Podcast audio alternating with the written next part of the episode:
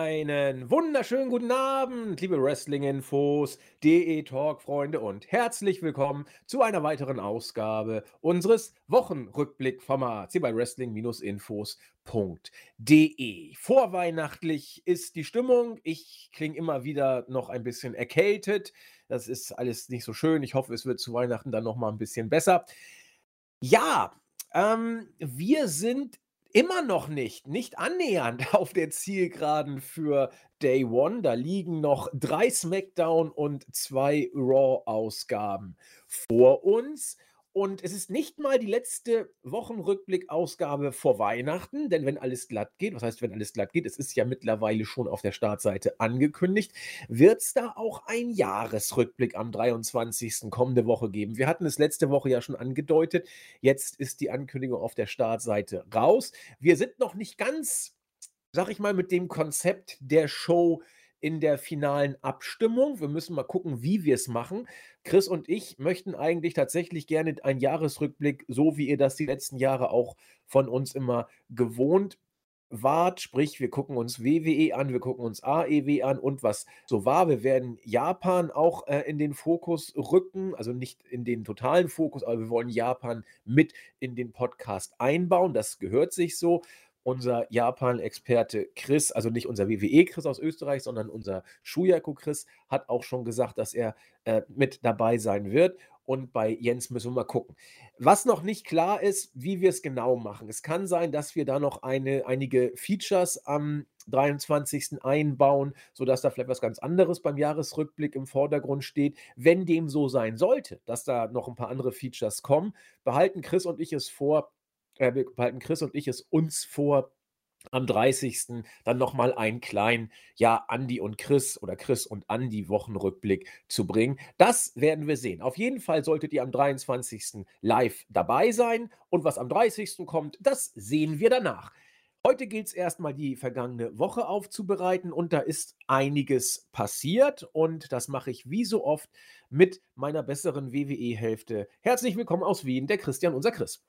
Ja, wunderschönen guten Abend. Ähm, ja, du hast es schon erwähnt, ähm, ein paar Sachen kommen da auf uns zu und auch auf die äh, ZuhörerInnen. Ähm, ich habe ein bisschen reingeschnuppert in den Jahresrückblick wegen den Awards. Die, da habe ich ein bisschen WWE reingeschaut und es ist schon wirklich interessant, was man wieder vergessen hat. Und wie viele Superstars in diesem Jahr eigentlich sowohl bei WWE als auch bei AEW waren. Ich meine, Christian war noch bei WWE einfach ja, beim Royal Rumble, genauso wie Daniel Bryan natürlich bei WrestleMania. Also freue ich mich diesbezüglich schon sehr ähm, auf die entsprechenden Podcasts. Ja, ich habe auch schon geguckt, du hast ja quasi WWE komplett alleine äh, bearbeitet, unsere Victor Jahres Awards äh, Kategorien. Ähm, mit Entsetzen habe ich gesehen, dass du King Corbin gar nicht bei den Jahreshighlights aufgeführt hast, aber das werde ich dann noch vorschlagen. Mal gucken, ob das Berücksichtigung findet, überhaupt äh, nominiert zu werden. Bleibt abzuwarten. Ja, du hast gesagt, viele Worker, die sowohl, oder zumindest einige, die sowohl bei WWE als auch bei AEW in diesem Jahr aufgetreten sind. Über eine Personalie haben wir sehr, sehr viel gesprochen.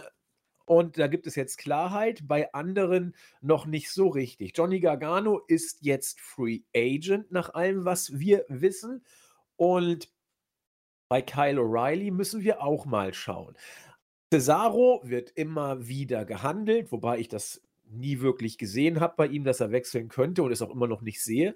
Und bei Kevin Owens, da haben wir jetzt die Klarheit. Chris und ich haben, glaube ich, vor einigen Wochen schon mal die Personalie Owens am Wickel gehabt und waren uns da, glaube ich, nicht so ganz einig. Also wir haben beide geahnt oder gedacht, dass er wohl zu AEW äh, super passen würde, dass es ihm vielleicht auch da sehr gut tun würde. Und ich weiß nicht, wer es war. Entweder es war Chris oder ich war es. Ich, ich meine ich, aber ich bin mir jetzt nicht ganz sicher, will mir auch nicht den Lorbeerkranz da jetzt selber aufsetzen. aber ich meine, ich habe damals gesagt, ich bin mir bei Owens echt nicht so sicher, weil er bei WWE äh, gutes Geld verdient, weil er da seine Schedule offensichtlich ja, aussuchen kann, wann und wie. Er kann sich Auszeiten nehmen, privat, die ihm sehr wichtig sind. Also ich war, glaube ich, wie gesagt, skeptisch, ob Owens wirklich zu AEW rüber macht. Jetzt ist die Meldung raus, er hat verlängert für mehrere Jahre und WWE hat wohl noch mal richtig ein Angebot rausgeballert.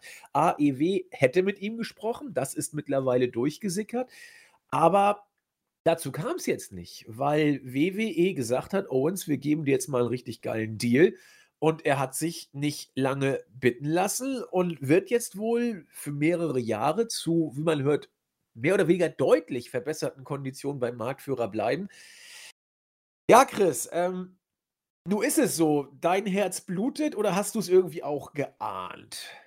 Ähm, zunächst mal, ich denke, äh, du warst derjenige, der das ähm, erwähnt hat, dass du ihn eher bei WWE siehst. Deswegen würde ich dir da definitiv die äh, Lorbeeren hinwerfen. Ähm, hinwerfen. Nimm sie, da. Nimm sie. ähm, ich würde nicht sagen, dass mein Herz blutet. Ich, ich bin durchaus im Moment äh, gesättigt mit dem großartigen Talent bei AEW. Also das versuche ich jetzt ein bisschen zu verdauen. Ich glaube, ähm, wir haben da einiges vor uns, bis wir wirklich mal alles auch in allen Variationen gesehen haben. Die Matchpaarungen, die da möglich sind in den nächsten Jahren, ähm, sind quasi unbegrenzt.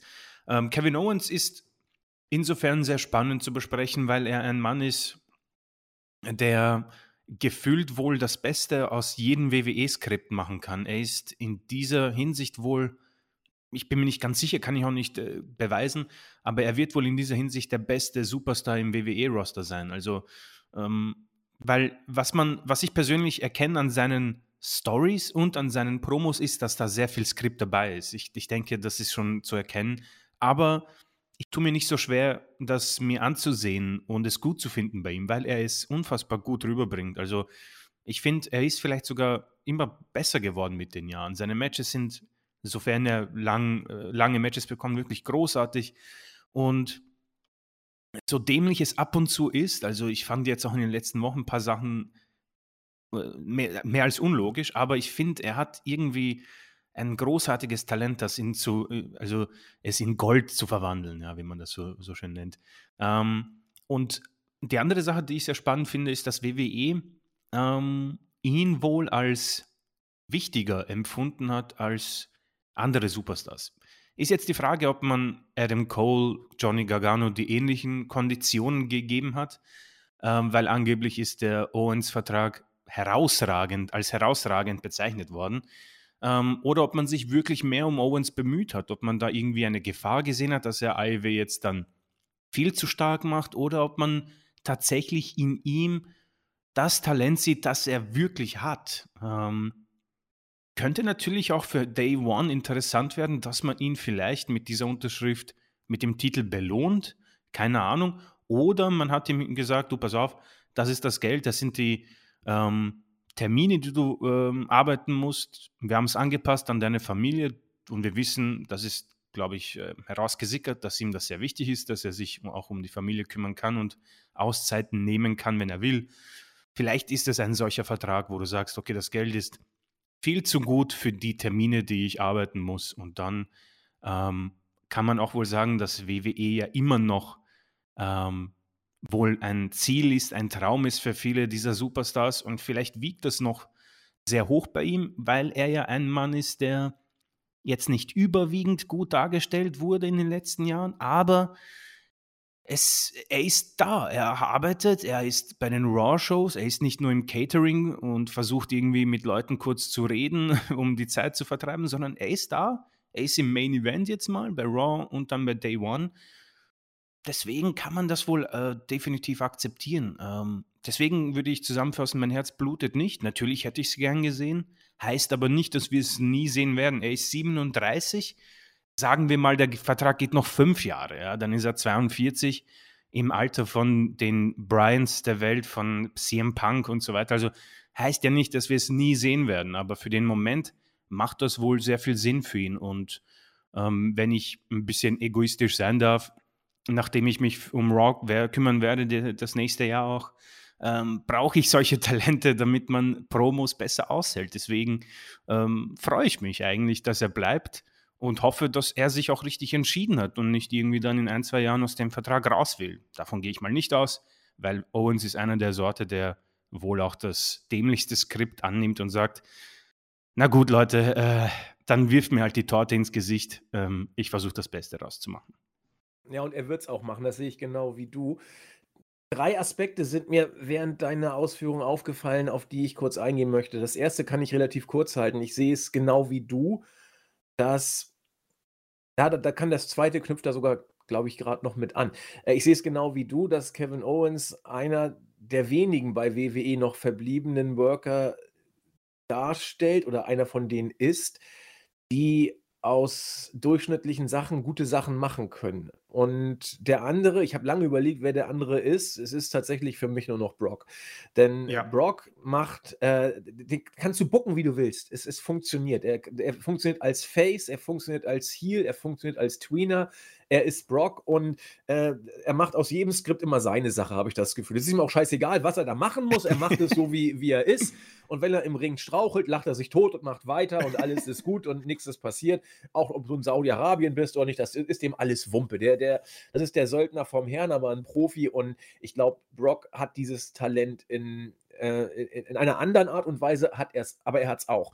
Reigns braucht viel, damit es funktioniert. Er braucht offensichtlich Heyman, er braucht das Healige, er braucht eine Unbesiegbarkeitsdarstellung. Super Dann, Vergleich, super Vergleich. dann, dann klappt es bei Reigns, aber es hat bei ihm auch fünf Jahre nicht geklappt, muss man sagen, als er äh, als Face gebuckt wurde. Und da hat man ja nur auch viel versucht. Also, wenn man wirklich, ich bin bei dir, es sind zwei Leute im Moment, mehr fallen mir jetzt zumindest aus dem Stehgreif nicht ein. Äh, Owens und Brock. Nee, da, da müsste man nochmal noch mal in mich gehen, aber im Moment sehe ich jetzt zumindest keinen, der das auch bringt. Vielleicht Dann, Sami Zayn. ja, Sami Zayn in der Tat, doch, gehe ich, geh ich sogar mit. Nur der wird ja so äh, erbärmlich dargestellt, dass er es nochmal eine Stufe schwerer hat als Owens, der ja im Main Event derzeit äh, seit Monaten ja angesiedelt ist, wenn er da ist.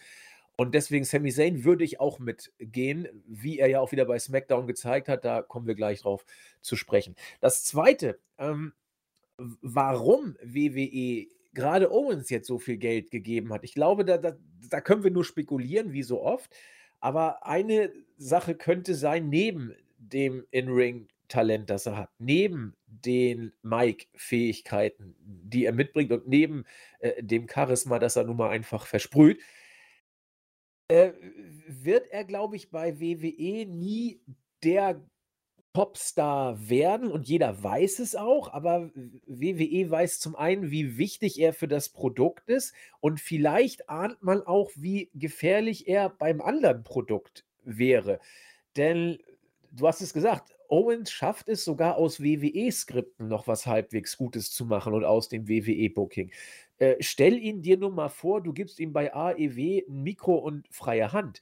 Dann, dann, äh, dann, dann hast du Promos mit, mit Punk oder mit MJF oder wem auch immer, äh, mit Cole, mit den Bucks, mit Omega. Das, das wird schon richtig, richtig geil. Ich will jetzt nicht sagen, dass Owens bei AEW ein Gamechanger wäre, weil die Gamechanger Trades sind gelaufen mit äh, Punk, mit Brian und mit Cole.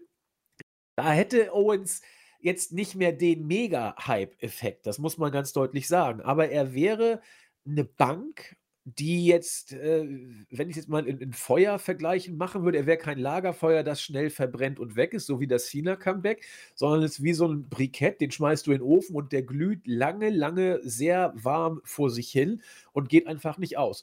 Und das ist Nachhaltigkeit, die AEW hat, die sie mit Owens noch stärker haben würde, ohne dass es ein Feuerwerk wäre. Und vielleicht will WWE sich Qualität sichern, aber auch verhindern, dass AEW noch einen wirklich großen Qualitätsbaustein dazu bekommt.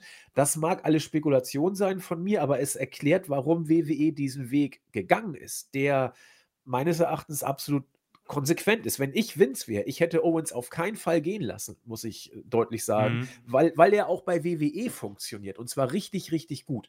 Also das, das nochmal in die Motivecke. Das letzte, was ich ansprechen wollte, war, vielleicht sehen wir es dann ja in fünf Jahren. Kevin Owens ist 42.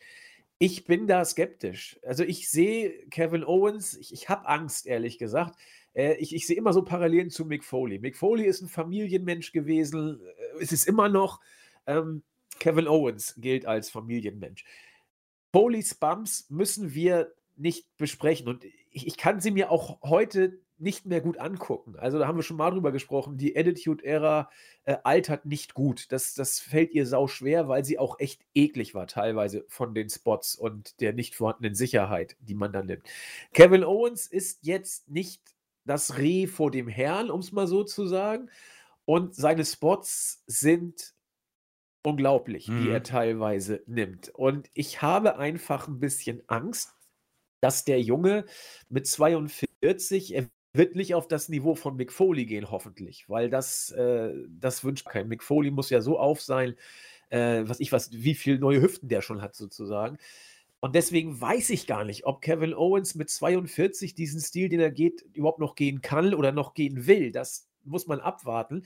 Äh, ich will nur ein bisschen Wasser in den Wein äh, kippen, was die Erwartung angeht. Da geht eben in fünf Jahren zu AEW. Mal gucken.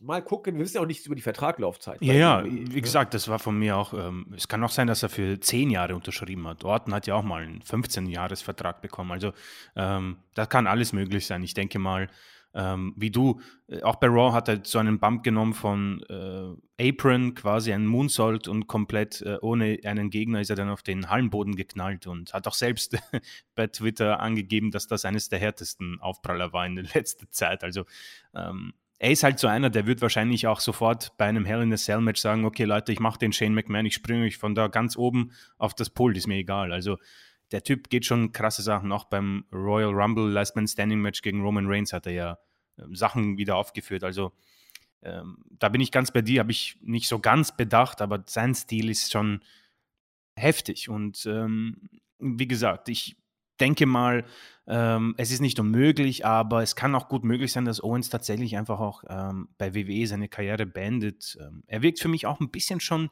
so, als wäre er nirgendwo anders gewesen, ja. Wenn ja. es nicht diese Fehde mit Sami Zayn gab, muss ich sagen, ist er für mich so ein hey, richtiger WWE-Guy ohne es negativ zu meinen, wie auch immer die Leute das jetzt aufnehmen wollen.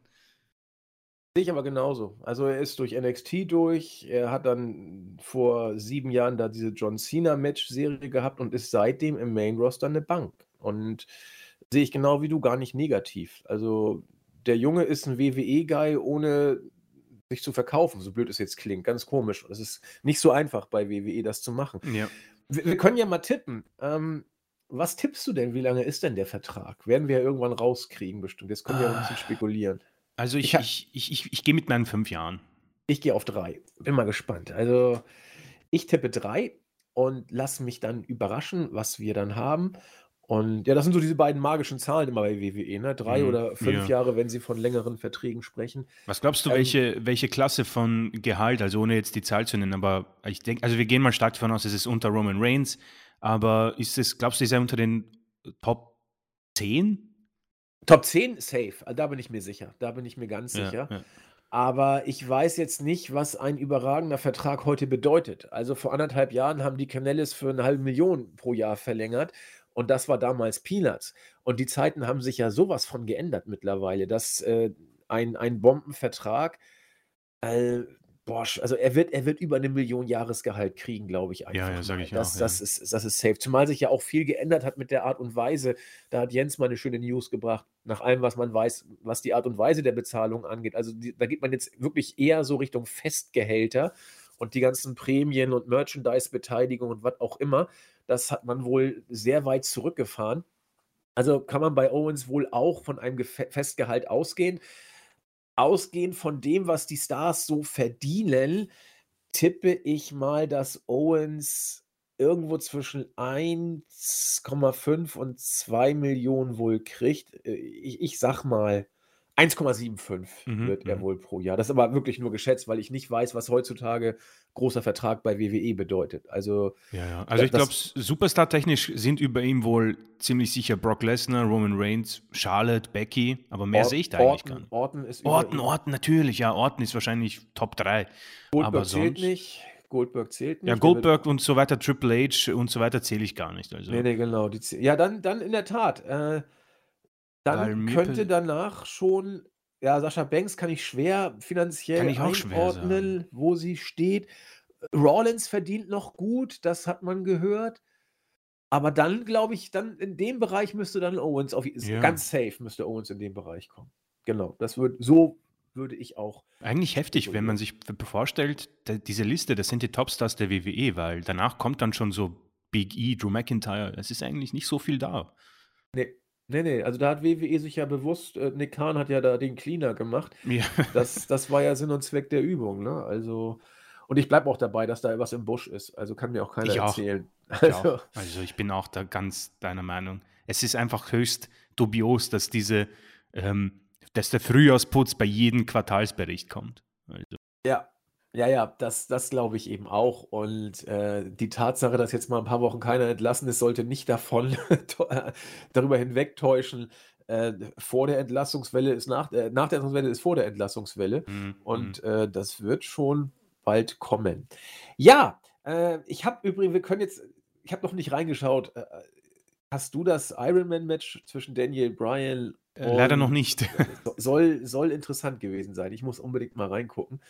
Ähm, auch geil. Daniel Bryan hat jetzt zwei Titelmatches gehabt, beide im Draw gewesen. Und nun hast du Bryan eigentlich, äh, dass er gegen keinen Titelchampion verloren, aber kein Champion ist. So kannst du natürlich auch Spannung kreieren. Lassen wir uns mal überraschen. Ja, ich wollte eigentlich nur Chris mal fragen, ob er es gesehen hat. Ich habe es auch noch nicht gesehen und bin aber sehr gespannt. Damit, ja, ich habe schon gesagt, wir sind noch nicht annähernd auf der Zielgeraden, was Day One angeht, aber zumindest äh, nehmen die Weeklies immer konkreter Bezug auf diese Show und bauen sie auch mehr und mehr auf. So haben wir bei SmackDown eigentlich alles im Zeichen von Brock Lesnar und Roman Reigns. Brock Lesnar jetzt äh, auch mit einem ja fast schon Blaumann nur in Grau, also richtig schön, also als Mechaniker und Handwerker tritt er jetzt mittlerweile auf mit so einer schönen, äh, ja, ja, es ist eigentlich ist es fast ein Blaumann und nur, dass es eben in Grau ist. Ja, und äh, Sami Zayn war wieder das ja Opfer der Machenschaften von Brock Lesnar. Und ich finde in diesem Eröffnungssegment, wir haben Sami Zayn letzte Woche und Brock auch über den grünen Klee gelobt. Da ist jetzt nicht viel hinzuzufügen. Aber das Eröffnungssegment zeigt so deutlich sowohl Humor als auch äh, Ausrichtung der Show, als auch Menschenbild von WWE. Das ist das ist so schlecht. Sami Zayn sitzt da im Rollstuhl als Gehandicapter. Jetzt kann man ja sagen, ja, Lesnar hat es durchschaut, dass das alles nur eine Show ist. Ähm, ja, ich weiß nicht, ob Zayn so äh, gesund und glücklich aussah. Er war doch schon leicht angeschlagen. Und äh, Brock Lesnar vernichtet ihn da gleich mal mit ein paar F5s. Und ja, also das ist so, das ist so dieser, dieser, dieser, diese WWE-Geschichte. Gut, jetzt kann man sagen, WWE hat das nicht exklusiv, AEW macht auch solche Geschichten. Ich weiß jetzt ehrlich gesagt nicht, ob, also die, die, die äh, Gehhilfe, klar, die haben wir bei AEW auch schon ein paar Mal gesehen. Ob man den Rollstuhl gebracht hat, weiß ich nicht. Ich will es auch nicht überzeichnen, aber wenn das, das, das Superface der Liga einen angeschlagenen Heel, der im Rollstuhl sitzt, sich kra- krallt und ein paar F5s versprüht und die Halle dreht durch, dann äh, weiß man, was die WWE-Stunde geschlagen hat. Und äh, ja, ich will nicht sagen fair enough, ich will nicht sagen cheap, ich sage einfach WWE und ja, der gute Zane äh, ist dann ja jetzt, denke ich, da, wo er nicht mehr von wegkommt. Also ich glaube, den werden wir jetzt nicht mehr so oft sehen, oder? Ähm, schwer zu sagen. Also ich kann mir schon vorstellen, dass man das irgendwie vielleicht aufnimmt und Sami Zayn sich äh, wieder, vielleicht ist er dann in einer Trage im Ring und Lesnar kommt raus und äh, verpasst ihm wieder F5s. Ja, ich, ich bin auch nicht so der größte Fan von den Sachen. Wurde auch schon oft gesehen bei WWE. Ähm, in der Attitude-Ära noch schlimmer, glaube ich, aber Oh ja. ähm, genau, also was ich immer so unfassbar schlimm finde, ich weiß nicht, ob dir das aufgefallen ist, wenn Lesnar Leute, äh, die vielleicht irgendwie Talente sind oder was auch immer, aus dem Ring schmeißen will. Und der schmeißt sie richtig hart in die Seile und die schaffen es dann nicht irgendwie durchzuspringen und irgendwie ähm, aus dem Ring zu kommen. Die müssen sich dann irgendwie selbst nochmal an den Seilen ziehen und dann rauswerfen. Das ist immer ja, so eine die, richtige die, die, Paste. Die, die Krankenpfleger Ja, genau. übel erwischt diesmal, genau. Das sieht das immer so stimmt. richtig schlimm aus und ich denke mir immer dann so, boah, das sieht gefährlich aus, aber ähm, auch schon oft erwähnt, offenbar ist Lesners Stil sehr, sehr safe, was man so mitbekommt.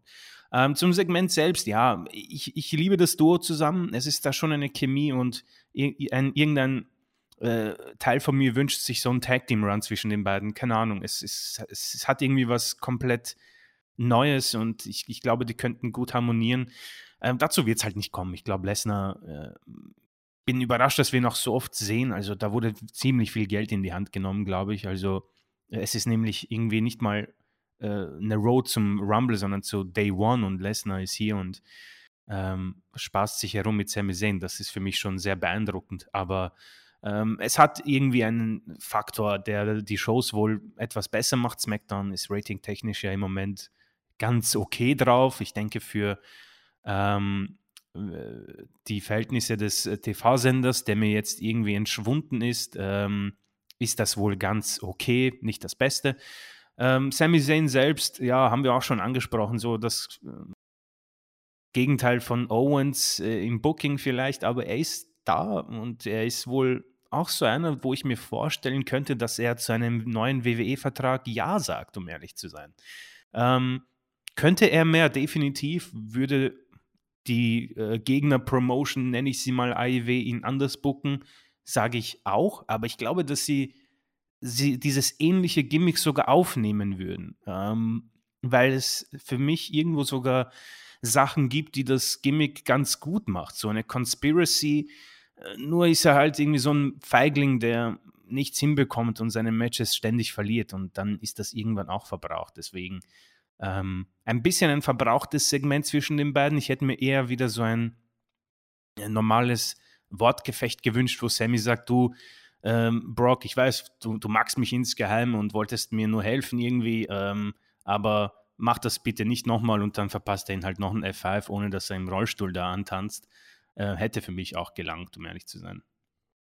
Ja, und trotzdem war das das größte Segment der Show. Ja. äh, musste ich eben gerade an, äh, ich komme irgendwie nicht von den Breaking Bad-Vergleichen runter, als ähm, Jesse merkt, dass äh, Walter Saul benutzt hat, um äh, den Sohn seiner Freundin, bezeichnenderweise heißt er auch Brock, zu vergiften, ähm, sucht er Saul auf und verprügelt ihn übel. Danach geht Saul zu White und äh, Walter sagt, Mann, was ist denn mit dir passiert? Und dann sagt er auch nur, nee, äh, don't worry, äh, don't worry, deep down inside he loves me oder so. musste, ich auch schmunzeln, weil eben der gute Zane so übel zugerichtet wurde in, in, diesem Sinne, weil die beiden ja eigentlich auch sehr gut, fun die funktionieren richtig gut und ich finde genau wie du das Gimmick von Zane, ich mochte es damals schon, ich mag es immer noch, weil er es einfach überragend zählt. Also man kann da, man kann da nicht mehr rausholen, als er aus diesem Gimmick rausholt. Und ähm, warum Brock jetzt so oft da ist, was dich ja überrascht und mich ehrlich gesagt auch. Stell dir mal bitte vor, er wäre es nicht. Ähm, Ui, dann hätten wir hier eine Show, die also die wirklich übel den Bach runtergegangen wäre. Es ging die ganze, es, es war entweder belanglos oder schlecht. Also gut, das Endmatch war dann wieder nicht, nicht verkehrt. Das möchte ich gar nicht unter den Tisch fallen lassen. Aber Nakamura und Rick Books gegen die Los Lotarios, die jetzt verloren haben. Ja, also eigentlich äh, dachte man, dass die Los Lotarios hier auf dem Weg sind, jetzt ein, etwas Relevanz zu bekommen. Kein Mensch weiß, dass Nakamura Intercontinental Champion ist. Ist er doch, oder? ja, ja. Ich, ja, ja, okay. Also ich frage lieber nochmal nach, weil ich weiß es gar nicht mehr, was hier los ist. Äh, und, und Nakamura und Books, die drehen sich um sich selbst. Keiner weiß mehr, was das mit denen soll. Die sind sowas von kalt und ja, hat sich erledigt. Äh, New Day sagen, sie wären gerne wieder toll ja, gerne. Haben sie ja im Main Event auch gezeigt, dass sie es dann sind. Drew McIntyre, egal wo er hinläuft, er läuft mit nacktem Oberkörper und seinem Schwert durch die Gegend. Also, Ohne ich, ich dass glaub, ich glaube, der läuft auch privat so rum. Also ich finde das immer großartig, diese Backstage-Segmente. Man muss sie einfach lieben. Da ist dann also Adam Pierce in seinem Büro, macht irgendeinen Business-Kram. Und dann steht da der nackte Drew McIntyre mit dem Schwert in der Hand vor ihm. Ich meine, da wird doch suggeriert, dass die die ganze Zeit so durchs Leben laufen mit dem Schwert. Ich bin also ein großer Fan von solchem Trash. Ähm, und das hat ja Jens auch schon mal mehrfach gesagt, wenn Seamus dann mit nacktem Oberkörper durch die Kinderabteilung läuft oder der Great Khali Backstage irgendwelche Leute sucht. Es ist immer wieder ein, ja, ein Genuss. Ansonsten, ja, was gibt's zu sagen? Drew McIntyre gewinnt gegen Sheamus. Xia Lee debütiert mehr oder weniger unter Ferner Liefen und vertreibt bei den Mädels die Heels. Johnny Knoxville tritt mit seiner äh, Jackass Forever Crew auf. Randy Orton dazu zu Recht nichts zu sagen. Äh, Tony Storm gewinnt, aber auch nur via DQ, weil Charlotte sie verprügelt. Also das läuft auch Bombe, die Geschichte. Ähm, Brock Lesnar hält Adam Pierce für einen Elch und das Main Event Match gewinnt dann die Usos, äh, die, die New Day gegen die Usos und RK Bro und sind jetzt wieder relevant. Also, ob die Show jetzt da war oder nicht, ohne das Segment mit Brock und ohne das gute Match am Ende, hätte man hier also wirklich ein, äh, ich will nicht sagen, einen neuen Tiefpunkt erreicht, aber hi, das wäre ganz übel geworden. Also ich bin überrascht, dass man wirklich ähm, diesem Draft zugestimmt hat. Äh, die, die Smackdown, das Smackdown-Roster ist wirklich arg gefährdet. Also äh, Angel Gaza und Umberto Carrillo sind für mich äh, in großer Gefahr, ähm, gekündigt zu werden in, im nächsten Quartal. Das ist unfassbar schade eigentlich. Vor allem um Gaza haben wir oftmals schon besprochen. Ähm, Drew McIntyre, so, so dämlich sich das anhört, ähm, bei Raw war das schon etwas oder deutlich besser. Ich weiß nicht, was man bei SmackDown mit ihm aufführt, aber ich denke, man hat bei Raw es doch geschafft, für mich irgendwo dieses Maximum herauszuholen, dass man sagt, ja, okay, ich schaue es mir an. Es begeistert mich nicht großartig, aber es geht durch. Ähm, irgendwie ist das auch gar nichts mehr. Äh, das mit dem Schwert finde ich äh, richtig bescheuert, um ehrlich zu sein. Also das kann ich gar nicht nachvollziehen, dass man diesen äh, Lauf, den er bei Raw hatte im, im Thunderdome, sich nicht zu Nutzen gemacht hat und ihn quasi einfach gegen Reigns gestellt hat bei Day One, um dann eben Reigns gegen Lesnar etwas frischer, so frisch es halt gemacht werden kann, frisch zu halten für WrestleMania. Das hier ist für mich ähm, arg gimmickgefährdend für sein Gimmick, welches meiner Meinung nach, wie gesagt, da bin ich vielleicht einer der wenigen, es wirklich okay war, bei Raw zumindest. Ähm, Rich Holland ist auch irgendwie vom, von der Bildfläche verschwunden, um ehrlich zu sein. Also, Welch Überraschung. Das ist, ähm, ja. Und sonst auch von, ja gut, Xia Lee ist da und ähm, ich habe gar nicht gewusst, dass Sonja Deville irgendwie in einer Fehde mit Naomi ist, um ehrlich zu sein. Also da sieht man mal, was, was das schon wieder hier ähm, zugange ist, weil bei Raw ist sie eigentlich immer brav ähm, als WWE-Offizielle zugange. Ähm, wird sich zeigen. Xia Lee hatte ganz gute Promos bekommen, hat ein ordentliches Debüt. Ist die Frage, wohin es mit ihr geht. Das ist im Moment so eine ganz schwierige Geschichte bei WWE. Wir haben die Topstars vorhin ungewollt, glaube ich, aufgezählt mit dem Kevin Owens äh, Diskussion. Schwierig, glaube ich. Ich denke, dass bei WWE im Moment wirklich äh, Charlotte Flair das Nonplusultra ist, gemeinsam mit Becky Lynch und vielleicht Sascha Banks oder nicht vielleicht, ich denke, mit Sascha hat man definitiv noch was vor. RK Bro, da sieht man mal, das finde ich sehr, sehr spannend. Die sind, glaube ich, jetzt schon zum zweiten Mal in Folge bei SmackDown, um ein bisschen auszuhelfen. Ähm, ja, Orton hat das, glaube ich, für uns beide gut zusammengefasst. Ich mag solche Segmente gar nicht, egal wer da ist. Ich habe das damals gehasst, als Raw diese Promis als äh, General Manager hatte, weil es einfach es ist für mich ein zu großer Kontrast und macht für mich aus irgendeinem Grund das Wrestling zu einem Witz, weil da kommen die Promis und dann sind halt die Superstars, wie schon erwähnt, einfach komplett nackt in Unterhose da. und das sieht, das ist, der Kontrast ist mir zu, zu groß irgendwie. Ich, ich kann damit nicht umgehen und deswegen ist dieses Segment auch für mich persönlich verbraucht. Ja, unsere Tony, ähm, ich, ich denke mal, das, das, das ist eine klare Sache, dass, dass dieses Match dann bei Day One stattfinden wird. Haben wir letzte Woche besprochen. Ähm, es wird für sie nicht großartig weiter nach vorgehen. Das hier ist eine Übergangsfehde für Charlotte und sie wartet quasi auf Sascha Banks. Sehr, sehr schade. Aber ich denke, da gibt es einfach, ich, ich, wünschte, wir könnten mehr dazu sagen und ich hoffe, es ist auch nicht zu langweilig für, für die, die zuhören, aber ich kann ich, nicht. Ich kann was sagen. Ja, bitte, genau, ganz, sag was ganz zu. Kurz, ganz kurz nur. Ähm, man darf sich ja jetzt äh, unabhängig davon, wie man die Fehde mit ähm, Charlotte und Tony Storm findet, wir finden sie ja ziemlich bescheuert. Zum Kotzen. so, zum Kotzen. Aber das war hier ein äh, Championship-Contender-Match. Das heißt, Charlotte äh, disqualifiziert sich selbst, wissend darum, dass Tony Storm ein Titelmatch bekommt. Ich meine, äh, wie be belangloser kannst du denn einen Gegner darstellen, wenn Charlotte wissend, was eine DQ auslöst, genau diese DQ äh, herbeiführt. Jetzt kann man sagen, sie war böse oder was auch immer, aber es, das macht es ja nicht besser. Das ist einfach kein gutes Storytelling. Tony Storm sieht da einfach bescheuert aus in dieser äh, Geschichte. Was mich da überhaupt am meisten wundert, dass SmackDown nicht nur halbwegs konstante ähm, TV-Ratings hat, sondern immer noch fast 10.000 Leute in die Halle kriegt. Mhm. Das will mir nicht in den Kopf. Äh, Reigns war diesmal nicht mal da. Vielleicht musste man deswegen auch Brock bringen, um wieder ein bisschen Star Power zu haben. Sonst äh, ruft äh, Rupert Murdoch gleich bei Vince an oder sowas.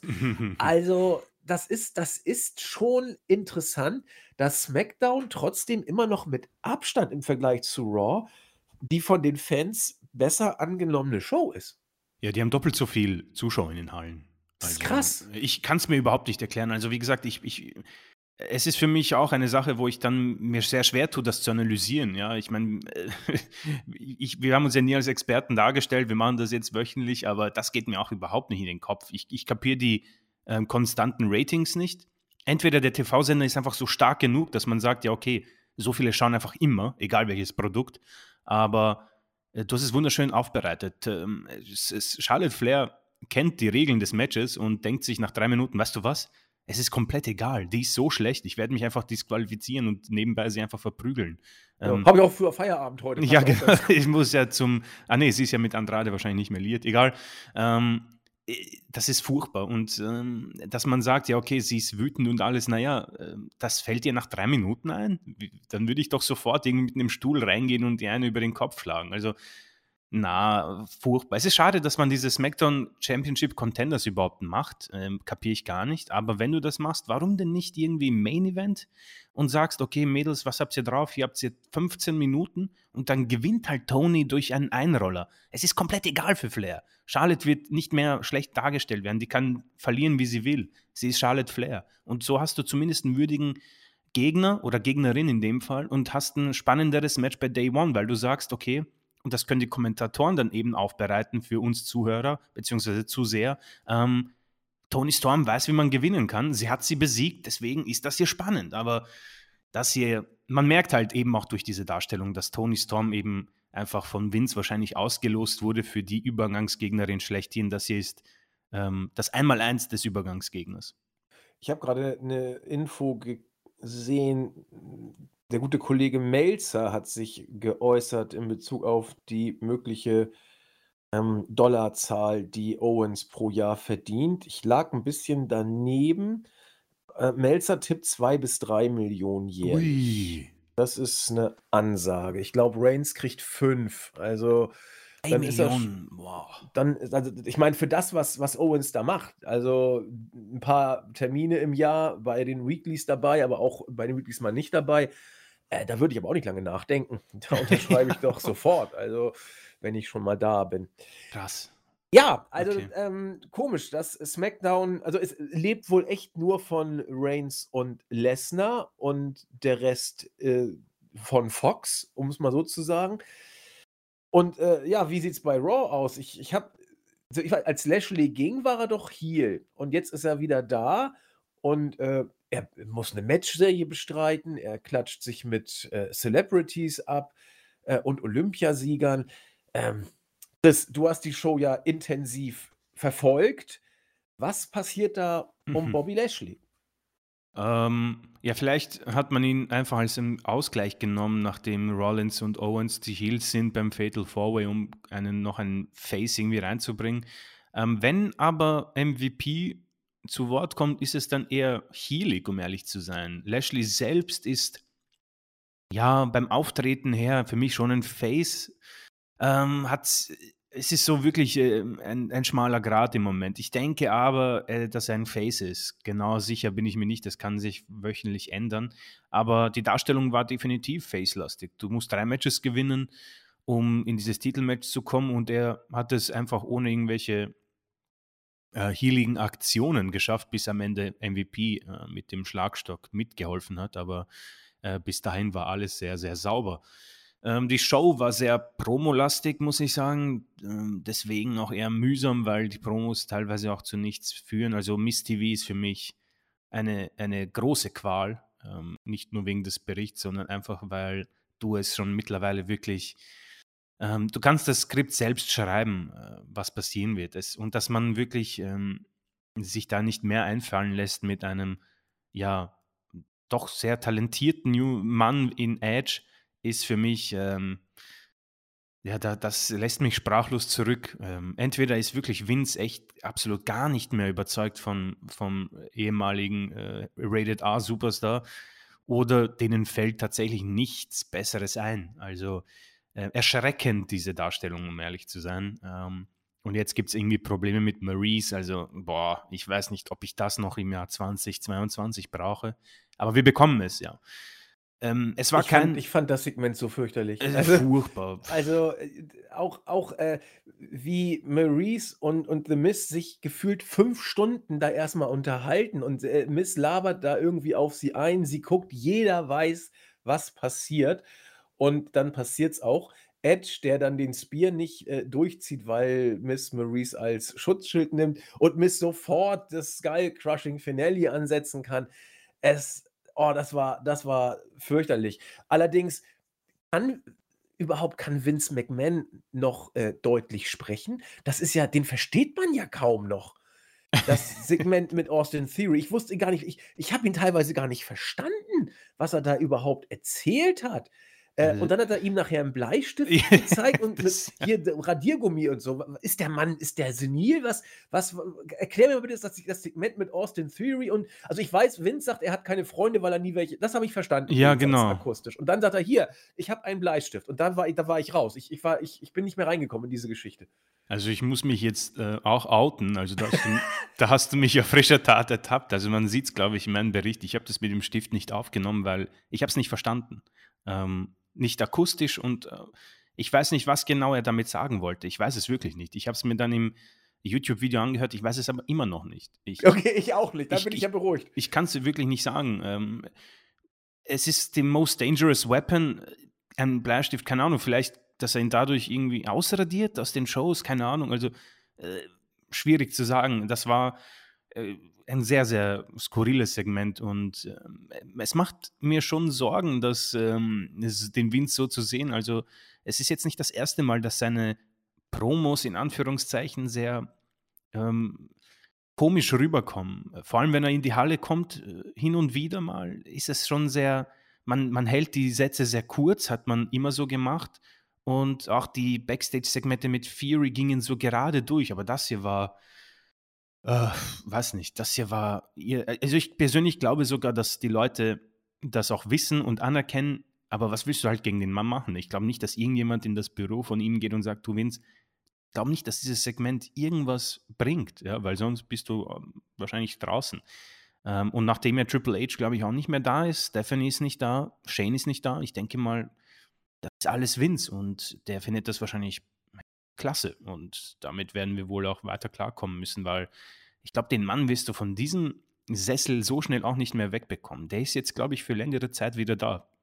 Ich will mal jetzt gucken, Stephanie McMahon. Wo ist Stephanie? Die ist doch eigentlich hauptberuflich bei WWE als irgendein äh, Executive, was auch immer. Äh, das will ich jetzt wissen. So, sie ist, also erstmal ist sie 45, so, das ist schon mal gut zu wissen. 45, wow.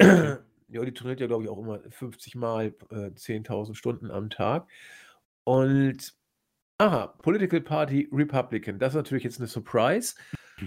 Äh, Businessman, Professional, bla bla. So, gucken wir doch mal. Raw kommt, ach, das ist alles lange her. Ja, also müsste ich jetzt mal gucken, weil eigentlich äh, sollte sie WWE hauptberuflich ähm, mit managen.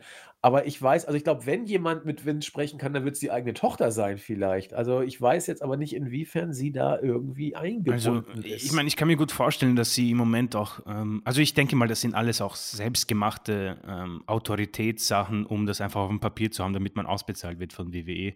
Ähm, aber ich glaube, dass sie wahrscheinlich jetzt bei Triple H ist, daheim mit den Kindern. Und nachdem ja bei ihm im Moment herztechnisch wirklich Alarmstufe Rot war und wahrscheinlich auch immer noch ist, entfernt sie sich gar nicht von ihm. Was aber Shane macht, weiß ich nicht. Ich, ich, und ich hätte nicht hätte mir das jemand gesagt, dass ich das hier sagen werde, aber die Show würde definitiv mit Shane McMahon ähm, gut davonkommen, äh, weil äh, Adam Pierce und Deville und Vince sind für mich eher pff, schwierig, um ehrlich zu sein, anzusehen. Und Shane, so mühsam es auch war, ich denke, er wäre sogar noch das äh, geringste Übel jetzt in den Shows und Äh, vielleicht könnte er Vince so zu sagen, ja, Papa, das ist, das ist nichts. Du solltest dich lieber wirklich aus den Kameras raushalten. Aber mhm. ich denke mal, Vince wird das, der wird, der wird, mich würde es nicht wundern, wenn er bei so einem Dreh einfach auch sagt und stirbt. Also es würde mich echt nicht wundern. Nein, nein, also ähm, es gibt ja Leute, die kannst du aus ihrem Büro äh, mit den Füßen zuerst raustragen. Und das sind gar nicht mal so wenige. Und Vince könnte einer von denen sein, haben wir schon oft drüber äh, philosophiert. Okay, also ich, ich äh, nehme mit, du bist von diesem Segment genauso irritiert oder über das Segment genauso irritiert wie ich. Äh, hast es also auch schon akustisch nicht richtig verstanden. also, ich, gut, ich auch nicht. Vielleicht kann uns jemand helfen, der zuhört und es in die Kommentare schreiben. Also. Ja, bitte klärt uns auf. Also ich glaube auch nicht, dass Vince hier äh, Bezug auf The Dark Knight nehmen wollte, wo ja Heath Ledger als Joker ah, ja. Äh, ein Gangster äh, mit einem ähm, äh, Bleistift sozusagen das Auge aussticht. Ja, da lässt er den Bleistift verschwinden. Genau, tata, er ist weg. Also ich glaube auch nicht, dass Vince das äh, machen wollte, auch wenn Theory im Video ganz irritiert guckt, aber er guckt genauso wie wir auch, glaube ich, äh, geguckt hätten im Bericht. Er wirkt ein bisschen verwirrt, was der äh, irritierte alte Mann da jetzt äh, sagt. Ich glaube auch, er hat die Hälfte nicht verstanden. Okay, äh, Entschuldigung, weiter durch Raw.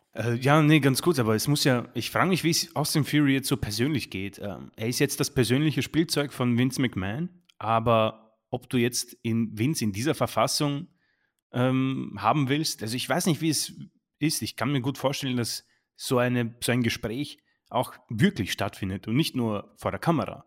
Also ich, ich weiß nicht, ob er wirklich gesegnet wurde aus dem Fury, aber wir werden es auf jeden Fall beobachten. Ähm, Warte mal, ich, ich habe doch eine Idee gerade, wo du das äh, ansprichst, Bitte, wie sich ja. Austin Theory wohl jetzt fühlt. Äh, ich, ich muss ein bisschen äh, schmunzeln, weil ich mich ein klein wenig bei diesen Segmenten Vince McMahon und Austin Theory, Theory an äh, Life-Coach Backlund und Darren Young erinnert äh, fühle. Das ist ewig her. Das war, da kam Darren Young kurz, kurz nachdem er sich geoutet hat als äh, homosexuell, äh, hat man ihn eine Zeit lang kurz gepusht und hat ihn äh, in die Raw-Shows gepackt und ihn Life-Coach Backland an die Seite gestellt mit äh, Segmenten, die stellenweise fand ich richtig gut waren, weil Life-Coach Backland als ver verkalkter, tatteriger äh, Greis dargestellt wurde, der irgendwie nur Mist erzählt hat, auch immer nur das gleiche Hemd anziehen musste, weil er kein anderes hat. Und da hat sich Darren Young immer rührend um den senilen alten Mann gekümmert und ihn als Life-Coach akzeptiert. Und es wirkt hier so ein bisschen so ähnlich, weil Austin Theory weiß jetzt nicht, was er machen soll. Er lässt den alten Tadamann da mal äh, faseln. Also ich sehe leichte leichte Parallelen zwischen äh, Darren Young und dem. Aber, aber gutes Erinnerungsvermögen. Theory. Sie können nichts gegen die alten Männer machen. Nee, keine Chance. Ja. Das Einzige, was ich bei Raw gucken wollte, war Live Coach Backland damals. Das Wahnsinn, das ist auch schon so lange her, ihre. Ich glaube 2015, das interessiert mich jetzt. Das ja, jetzt bitte, das würde ich auch sehr gerne. Mach mal weiter, ich berichte dann, genau. wenn ich was äh, rauskriege.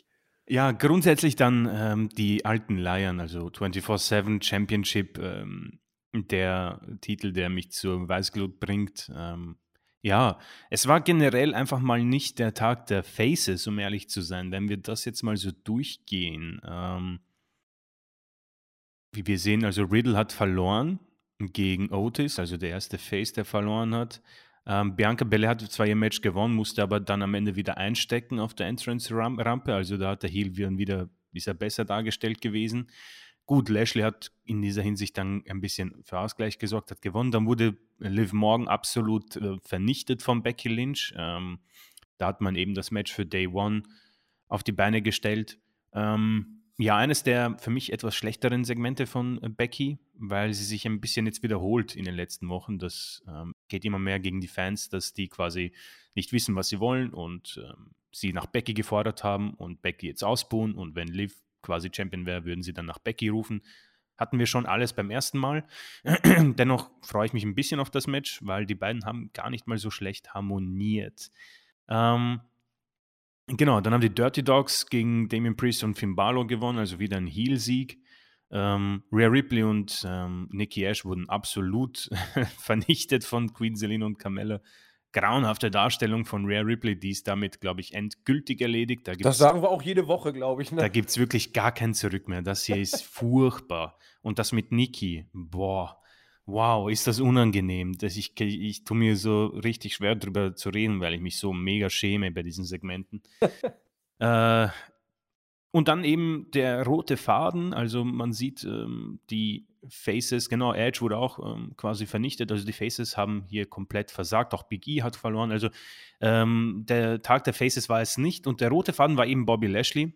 Und da waren ein paar coole Sachen dabei, also ich denke mal, ähm, für mich persönlich war es ganz witzig, als Owens ähm, Seth Rollins attackiert hat, um diese DQ heraufzubeschwören, was gar keine so schlechte Idee war, um ehrlich zu sein, kann man ja probieren. Ähm, und da ist Owens halt Gold. Ich muss sagen, ähm, er, er verprügelt da auf, äh, prügelt auf Seth Rollins ein. Man merkt, dass er Gefallen dran hat, weil er Seth Rollins hasst. Und dann kommen die Offiziellen und er merkt, dass das jetzt äh, schlecht ist und lässt den Kopf hängen. Und er macht es halt auf keine peinliche Art und Weise, sondern auf eine, die du ihm wirklich abkaufst. Er macht das großartig. Ähm, Genau, dann nach acht Sekunden verliert Rollins und dann versuchen die beiden sich an Big E zu wenden und äh, der will gar nichts von denen wissen. Das war auch ganz witzig und ja, der Main Event war dann eigentlich ein ähm, ja, Eingreif-Festival und Bobby Lashley. Also ich denke mal, das war die kleinste Überraschung für mich persönlich. Stand das schon letzte Woche fest, dass Bobby Lashley in dieses Titelmatch gebuckt wird. Ähm, Heißt nicht, dass ich es schlecht finde. Ähm, wir haben das ein bisschen in der Vorbesprechung auch angesprochen. Ähm, das wird wohl ziemlich ein nettes Match werden. Sehr kurzweilig mit schönen Paarungen. Das sind vier Superstars, denen ich ähm, kann von jedem irgendwie glauben, dass er sogar WWE-Champion werden könnte nach Day One, weil Big E als Champion in Ordnung ist, aber auch nicht die er hat nicht das Goldbooking von Drew McIntyre, um ehrlich zu sein. Bei McIntyre war das alles okay. Wir schützen dich bis zum geht nicht mehr und du verlierst keine Matches. Biggie hat da verloren, ähm, auch wenn es mit Eingriffen war, schon klar. Aber ich bilde mir an, dass McIntyre wirklich diesen nüchternen, wir probieren das und du bekommst alles hingelegt. Ja, du musst dich um nichts kümmern. Da ist dieses Hotel, da fliegst du hin, da wirst du den Titel verteidigen. Hier gewinnst du, hier gewinnst du, das gewinnst du fertig. Bei Biggie, man, man lässt ihn nicht, also es ist nicht schlecht, aber es ist auch nicht dieses, mm, wir vertrauen dir 100% Booking. Deswegen kann ich mir schon vorstellen, dass A, Kevin Owens belohnt wird für den Vertrag, dass Bobby Lashley vielleicht einfach wieder aufgenommen wird, weil das ordentlich funktioniert hat, oder dass Seth Rollins als ja, bester Heel, um ehrlich zu sein, im Moment, oder Top Heel von Raw, ähm, den Titel bekommt, um eben vielleicht, das haben wir auch vor ein paar Wochen angesprochen, die Fehde mit Edge nochmal aufzunehmen, um dann irgendwie für WrestleMania so ein Titelmatch zu ähm, booken. Also da diesbezüglich kann ich mir das alles vorstellen und habe auch gar kein Problem mit einem solchen Ansetzung. Wie es dazu gekommen ist, ja, kann man, kann man ankreiden. Es war nicht alles schlecht, aber diese Raw-Ausgabe war für mich ah, schwer auch zu benoten. Es ist schon wie in den letzten Wochen einmal schlecht, einmal besser. Gut würde ich es nicht bezeichnen, aber das habe ich auch bei den ähm, Awards, das wird auch so schon, ähm, das kann ich euch mal ähm, auch spoilern, außer es wird nicht aufgenommen. Ähm, positive Entwicklung bei WWE würde ich dann schon bei Raw nennen, irgendwo ein roter Faden, der aufgenommen wird und Shows, die man, die man sich sogar anschauen kann. Ob die dazu gehört, ja, würde ich vielleicht nicht sagen, aber ich denke, es gab schon mal schlimmere Phasen der WWE. Das hier ist natürlich nichts, wo ich, wo wirklich in mir das äh, Blut brodelt und ich es kaum abwarten kann, dass Monday Night ist, ist in Ordnung für die letzten zehn Jahre der WWE, würde ich sagen. Es ist kein Voodoo-Scheiß drin mit Alexa ähm, oder Bray Wyatt. Es ist kein äh, Great Khalida. Ähm, es ist gutes Wrestling immer zu sehen. Darauf kann man sich bei Raw wirklich immer freuen, muss ich sagen. Das, das muss ich so mitgehen. Und es gibt den roten Faden, wo ich sagen muss, darauf, das haben wir verlangt, das bekommen wir. Und deswegen muss ich es positiv ähm, unterstreichen. Und deswegen ähm, würde ich vielleicht diese Woche sagen, es reichen die Highlights auf YouTube. Aber letzte Woche zum Beispiel, glaube ich, habe ich gemeint, dass man sich ein paar Sachen definitiv anschauen kann. Und das war nicht das einzige Mal. Und mit diesen Worten würde ich so Raw zusammenfassen. Es ist einfach im Moment so ein Kinderbooking, das man akzeptieren kann, aber langfristig, wenn wir vielleicht die Latte wieder höher setzen, ähm, würden sie durchfallen. So, so, so muss ich das zusammenfassen. Ja, ergänzend noch zu dem, was du über Big E's äh, Championship Run gesagt hast und den sehr schönen Vergleich zu Drew McIntyre. Ich, ich finde es schade, weil ich sehr skeptisch war, was Big E's Regentschaft angeht. Ich habe immer gesagt, dass Big E äh, es nicht hat. Das habe ich über McIntyre auch gesagt und ich sage es auch äh, immer noch, dass die beiden es nicht haben. Aber McIntyre hat seine Rolle gut gespielt. Mehr war es für mich wirklich nicht. Das war in Ordnung und ja, ganz nett. Also ich fand es nicht doll. Mhm. Und ich fand, Big E hat mehr draus gemacht aus dieser Rolle. Ich fand, also es ist eine persönliche Sichtweise, ja, also ich kann es auch nicht festmachen, aber für mich persönlich hat Big E mich als Champion doch ein bisschen mehr überzeugt, auch und gerade, das habe ich auch immer gesagt, weil er nicht ganz von New Day äh, losgelassen hat, sondern auch immer so ein bisschen diesen Charakter weiter äh, so dargestellt hat, was mich eben im Gegensatz zu vielen anderen nie groß gestört hat, wenn New Day als Stable mehr oder weniger zusammenbleiben oder sich immer noch mögen. Äh, warum nicht? Und deswegen finde ich es besonders schade, weil Big E seinen Charakter fortgeführt hat und dennoch als WWE-Champion eine gewisse, äh, ja, ein gewisses Mehr an Profil noch äh, bekommen hat, dass man ihn jetzt so buckt. Denn äh, es ist jetzt, es ist nicht schlecht, es ist in Ordnung, aber es ist eben nicht so konsequent wie bei Drew McIntyre, wie du richtig sagst.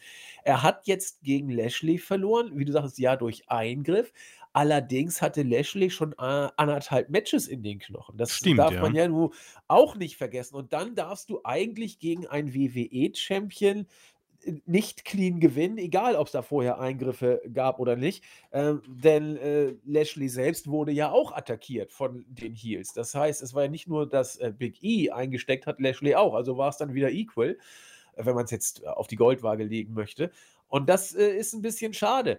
Das macht natürlich die Ausgangssituation für Day One denkbar interessant, denn theoretisch kann jeder gewinnen, wirklich jeder. Ähm, sie sind alle mehr oder weniger stark dargestellt. Big E geht mit einem Champion-Bonus rein, der in den letzten Wochen dann aber häufig verloren hat.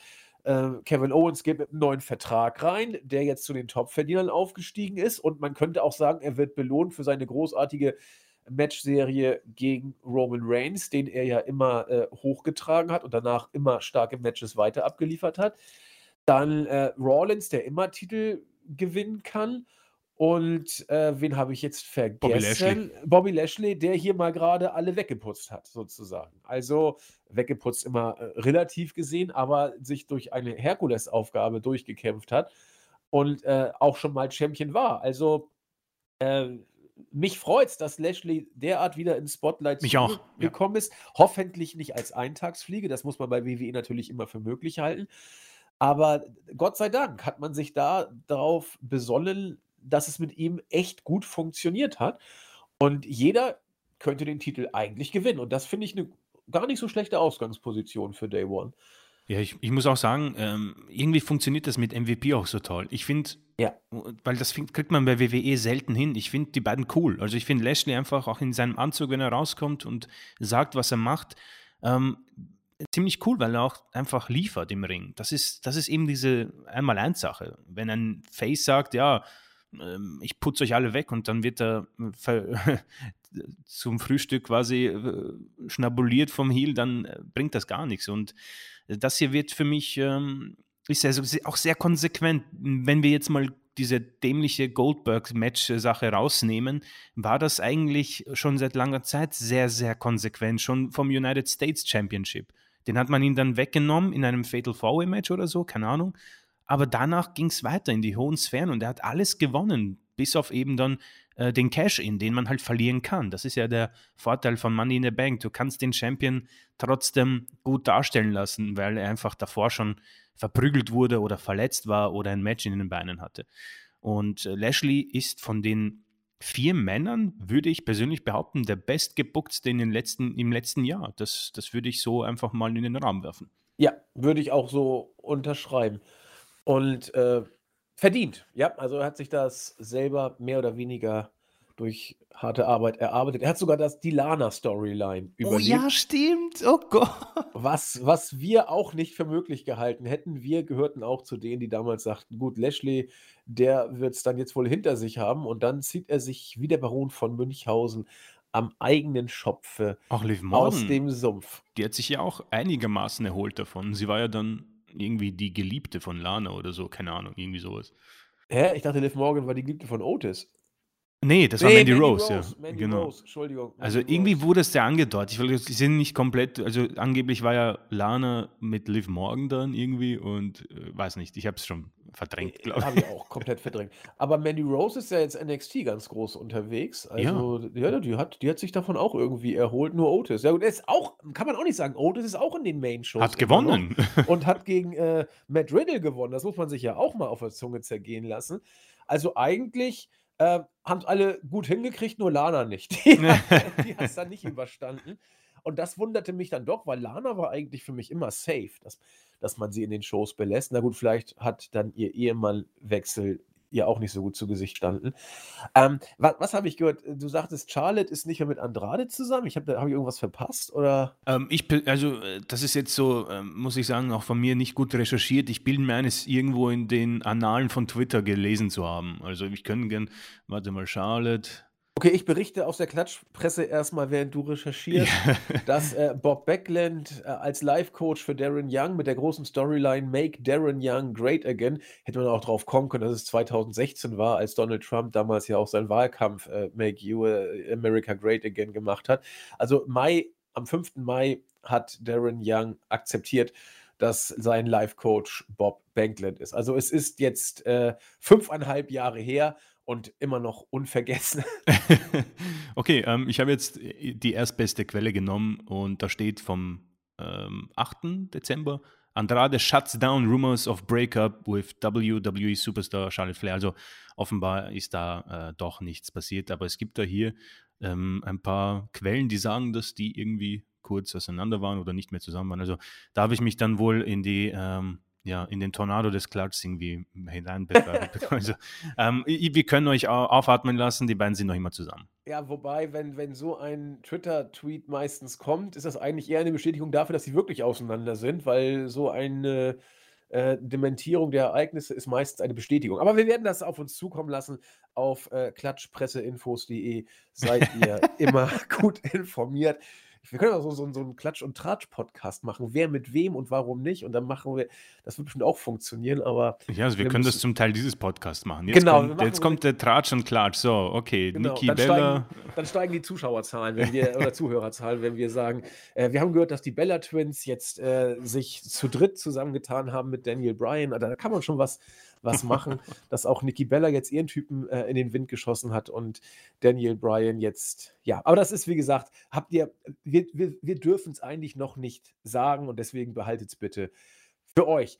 Ja, damit sind wir am Ende der heutigen Woche angekommen. Wünschen euch, dass ihr gesund bleibt. Ihr merkt, wir sind jetzt mal gerade knapp über eine Stunde erst rüber, aber das hat leider seine Gründe, denn sowohl bei Chris als auch diese Woche muss ich sagen, bei mir noch mehr, kommt es dann zum Jahresende doch arbeitstechnisch nochmal äh, knüppeldick. Und von dem Hintergrund, äh, vor dem Hintergrund bitten wir um ein bisschen Verständnis. Was wir aber natürlich nicht unter den Tisch fallen lassen wollen, sind unsere Grüße an treue Hörerinnen und Hörer. Da geht auf der Startseite ein Gruß an mich hier, der eigentlich immer gegrüßt wird und äh, sich einen Spaß aus einem kleinen Tippfehler gemacht hat, den ich heute korrigieren werde. Auf der Startseite grüße ich herzlich äh, Stubborn mit einem sehr langen Text bei uns im Board unter das letzte Weekly-Format. Und herzliche Grüße gehen auch raus an Rigel, der mal wieder ausführlich äh, geschrieben hat. Ich hatte mir schon ein bisschen Sorgen um ihn gemacht, weil wir lange nichts von ihm gehört Stimmt, hatten, ja. dass er vielleicht irgendwie abgesprungen sei. Dem ist nicht so. Er hat uns sogar einen äh, Ritterschlag dargelassen. Ich glaube, er hat uns sogar als seine beiden Lieblingspodcaster Wirklich? Ja, doch, er hat geschrieben, Wow. ähm, wenn was ihr da so erzählt, zeigt mir sehr deutlich, dass es bei WWE zum Beispiel überhaupt kein nachvollziehbares Storytelling mehr gibt. By the way, gibt es schon seit Jahren nicht mehr, also hat er recht. äh, so etwas ist und war für mich schon alleine ein K.O.-Kriterium. Deshalb höre ich diese Liga nur noch über meine beiden Lieblingspodcaster. Also klar, Wow, jetzt können wir Dank. sagen, ähm, ja, äh, ne, er hört uns ja, also wohl keinen anderen, also müssen wir die Lieblingspodcaster sein. Ach so, ja wie wenn wenn mein Vater zu mir sagt: „Du bist mein liebster Sohn“ und dann sage ich: „Na ja, aber ich bin Einzelkind.“ Ja. Genau, vielleicht hört er ja gar keinen anderen Podcast. Dann sind wir sowohl die Liebsten als auch die die Letzten. Also Na, aber trotzdem, äh, vielen, vielen Dank und schöne Grüße. genau, wir bitten um Aufklärung und grüßen auf jeden Fall zurück. Ähm, das war's, äh, aus ach ja, DJSS, äh, auch noch mal, der bei uns im Forum zu Recht noch mal drauf hinwies, was ich angedacht hatte, äh, dass die Zuschauerbeschränkungen in der Tat wohl von Staat zu Staat in Amerika unterschiedlich, äh, sind. Und ja, er findet die Idee, die Chris aufgeworfen hat, von Zayn und Brock als Team, das hätte was. Er sagt zwar ähnlich wie RK Bro, ähm, ja, sicher, aber ich glaube, es könnte noch irgendwie geiler, weil weniger gezwungen werden. Denn ich glaube nicht, dass sich Brock in ein Korsett äh, zwängen lassen. Ja, gut, das macht Matt Riddle auch nicht. Also von daher äh, schauen wir mal. Also ich würde für dieses Tag-Team bezahlen, muss ich ganz ehrlich Ja, sagen. ich Die auch. würde ich sehen wollen. Und da kann man auch was draus machen, glaube ich. Ja, das war die Startseite und das Board. Ich weiß nicht, ob du YouTube äh, schon hast. Ja, ja, ähm, ist, ist vorbereitet auf jeden Fall. Ähm, in dieser Woche, also die alten Bekannten auf jeden Fall. Ähm, Alex van N bedankt sich für den Podcast, immer wieder schön. Grüße aus dem Sachsenland. Ähm, Simon Strickle, Tony Storm gegen Charlotte wird safe, ein Cake on a Pole Match. Äh, das, würde den, das würde den Humor von Vince aber sowas von treffen. Danke für den Podcast und liebe Grüße ans WI-Team. Ähm, Sebastian Brandt, ich sehe Owens irgendwie schon als Sieger bei Day One. Also da ist er auch ähm, irgendwie bei, auf, auf, ich meine nicht auf unserer Seite, wir sind irgendwie uns, äh, wir sind auf den Aspekt gekommen, dass irgendwie jeder da gewinnen könnte. Aber ich persönlich würde es auch, ich hätte irgendwie nichts dagegen. Owens als WWE-Champion gab es noch nie, also er hat den Universal-Titel gewonnen, aber ähm, wird, also für mich, ich bin ja Owens-Fan und nachdem ich Raw schaue, das wäre ganz nett, ein Heel Owens als WWE-Champion. Ähm, hätte schon was. André Wilke bedankt sich für den Podcast und ist beim Live-Jahresrückblick dabei. Es ist selbstverständlich, dass er dabei ist.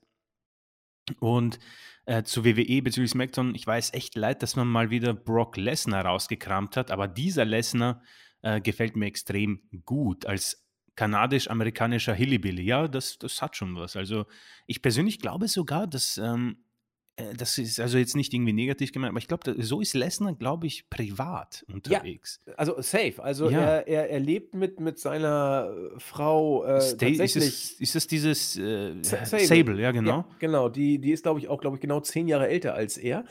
Und ähm, die leben tatsächlich äh, abseits Genau. und da ihr, ihr Holzfäller, er, er jagt auch, also was, was, was er da bei SmackDown angedeutet hat mit Jagen und Fischen Das und macht dass er wirklich, Elch, ja. den er abgeknallt hat und so weiter.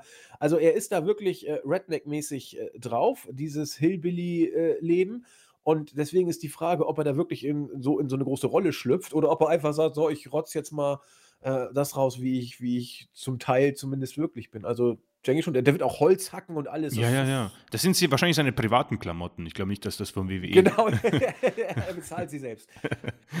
Deswegen, ähm, aber ich, ja, gehe ich mit, André Wilke, ähm, weil das habe ich auch bemängelt, äh, immer den gleichen Lesnar rauszukramen von Jahr zu Jahr, um ihn dann Heyman an die Seite zu stellen, ähm, war einfach schon durch. Und auch wenn Lesnar vielleicht promotechnisch, ähm, ja, nicht der Beste ist, es, er macht irgendwie immer was draus und ähm, ein bisschen Abwechslung tut ihm, glaube ich, auch gut. Und ich kann mir sogar vorstellen, dass er nicht mal so krass abgeneigt wäre, mit Zane zu arbeiten. Ich glaube schon, dass die sich vielleicht sogar verstehen. Keine Ahnung, kann vielleicht irgendwie zu viel hineinlesen. Aber ich kann mir einen Lesnar ähm, auf längerer Basis in den Shows nicht wirklich vorstellen. Dieses Geld hat, glaube ich, Vince. Er, hätte es, aber will es, glaube ich, nicht dann auch ausgeben für einen Tag-Team Lesnar. Ähm, Jens Keller, ähm, um ganz ehrlich zu sein, der letzte wirklich große WWE-Moment war für mich das Debüt von AJ beim Royal Rumble 2016. Vielleicht noch Becky, Lotte und Ronda im Main Event von WrestleMania. Ähm, und die großartigen Walter gegen Ilya Dragunov Matches. Ja, kann man so mitgehen. Das Debüt von AJ beim Rumble war schon speziell, ähm, auch wenn es halt schon hart gespoilert war für mich persönlich. Und der Main Event von Mania 35 war natürlich auch speziell, auch wenn das Ende vielleicht etwas, ja, ähm, unglücklich gelaufen ist, aber da, dazu könnte dann Andy mehr was dazu sagen, hat es ja live gesehen. Ähm, übrigens, große Matchempfehlung, Walter gegen Ilya Dragunov von NXT UK kann ich definitiv hier unterstreichen. Und das waren die Grüße von YouTube. Ja, ich äh, habe gerade eben, ich war gerade ein bisschen off topic, weil ich auf Wikipedia gucken wollte, was Lessners Staatsangehörigkeit ist. Es ist dort nicht angegeben. Also ich weiß nicht, ob er Amerikaner oder Kanadier ist, zumindest Wikipedia sagt es mir nicht. Mhm. Und dann sehe ich gerade seine missglückte Shooting Star Press bei WrestleMania oh 19, mein Gott. wo ich mich immer noch frage, wie er die überleben konnte. Ähm, und deswegen weiß ich jetzt gar nicht, welche, welche Frage du an mich herantragen wolltest, was ich live gesehen habe. Bitte so, ja, um eine äh, kurze Wiederholung. Äh, ja, also äh, ging um das Triple Threat Match der Damen bei WrestleMania 35 ähm, als einen der größten Momente bei WWE so, der letzten Jahre. Nö, es war ziemlich langweilig. Also wir, wir wollten eigentlich alle nur nach Hause. Also alle, alle 70.000, die da waren, also ich, ich, ich Brian Alvarez hat es auch so schön beschrieben und es war wirklich so. Ähm, sie saßen alle da, die Show war ewig lang und wir wollten alle nach Hause, weil auch noch Regen angekündigt war, den wir ja auch dann leider voll zu spüren mhm. bekommen hatten. Und äh, als der Three-Count durch war, äh, alle sprinteten zu den Ausgängen. Also da war keine große Jubelfeier mehr. Ich war eh bedient. Ich wollte, ich war sogar einer von denen, die sagen: Komm, Leute, scheiß auf diesen Main-Event, den gucken wir uns zu Hause an. Lass uns doch jetzt versuchen, hier noch rechtzeitig rauszukommen, ja. damit wir jetzt nicht untergehen und nachher stundenlang warten müssen. Wir wussten auch gar nicht, wo wir hin sollten. Und deswegen habe ich dieses Match irgendwie leicht genervt wahrgenommen und ich glaube, ich war nicht der Einzige. Also wer von euch da war, mich würde dann mal interessieren, wie ihr es wahrgenommen habt. Ich wollte einfach nur nach Hause. ja, ich glaube, über den Bildschirm war es etwas spezieller, aber ich bin irgendwie auch, ich glaube, die Mehrheit hat mehr erwartet, aber gut, das ist dann ein Thema für ein anderes Mal.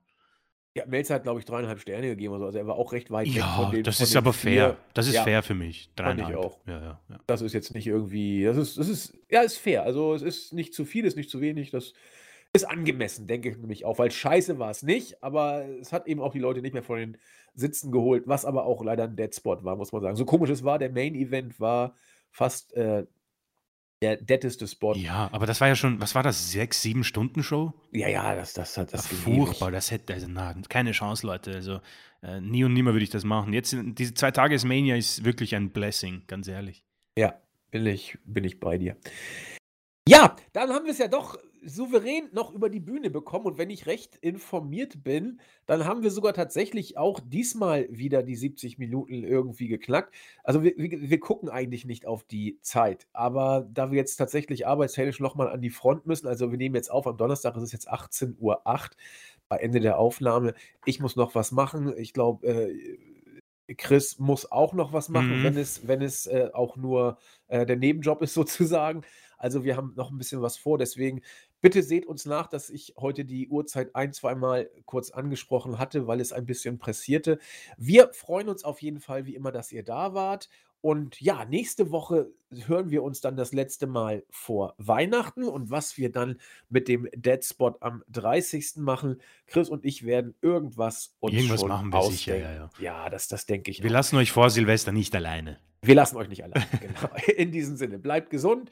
Und ja, frohe Weihnachten sage ich noch nicht, denn das machen wir dann nächste Woche und freuen uns eben auf nächste Woche live. Bis denn. Tschüss. Ciao.